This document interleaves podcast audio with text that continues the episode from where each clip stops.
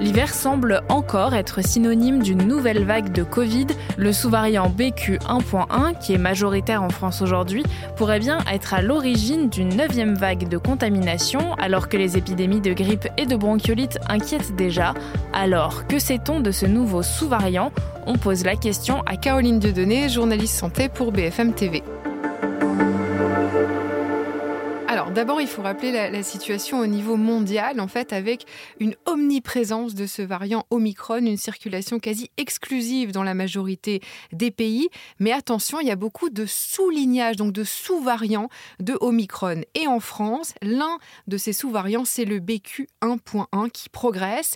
Il représente 58% des virus lors de la dernière euh, enquête flash. Donc, euh, cette augmentation, elle est présente dans toutes les régions de France et elle se poursuit à un rythme régulier régulier, dit Santé publique France. Alors, il progresse en France et dans d'autres pays d'Europe.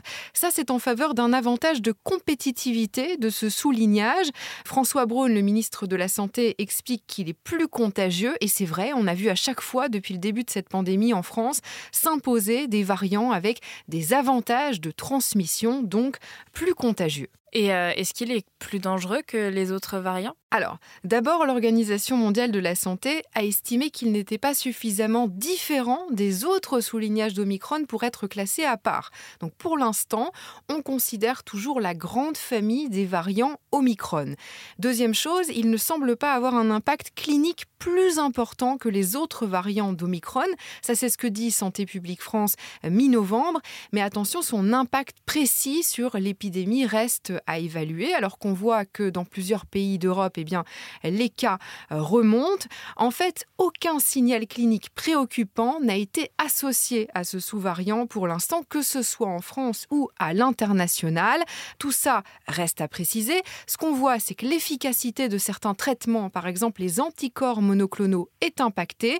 Mais la Haute Autorité de Santé rappelle qu'il y a d'autres traitements, comme par exemple l'antiviral Paxlovid. Et d'ailleurs, son utilisation est encouragée, quel que soit son statut vaccinal. Hein, c'est ce que dit la Haute Autorité de Santé, si on a un risque de forme sévère, donc de forme grave. Et les vaccins qui sont administrés en ce moment, est-ce qu'ils sont toujours aussi efficaces contre ce sous-variant? Alors, on attend des études en vie réelle. Pour l'instant, nous dit Santé publique France, ce qu'on a, ce sont des études in vitro.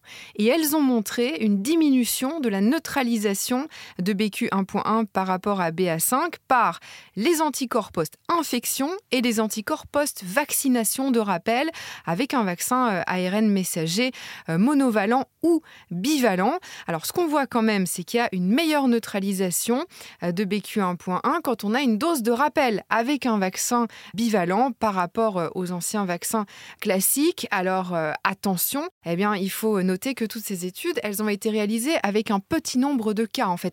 Et des études donc plus importantes, des études de suivi vont être nécessaires pour qu'on puisse confirmer ces observations. Merci d'avoir écouté ce nouvel épisode de la Question Info. Tous les jours, une nouvelle question, de nouvelles réponses. Vous pouvez retrouver ce podcast sur toutes les plateformes d'écoute, sur le site et l'application de BFM TV. N'hésitez pas à vous abonner pour ne rien manquer. À bientôt!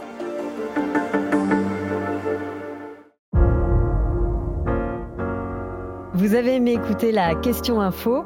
Alors découvrez le titre à la une, le nouveau podcast quotidien de BFM TV.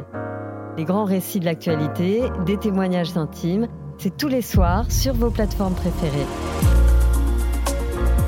À bientôt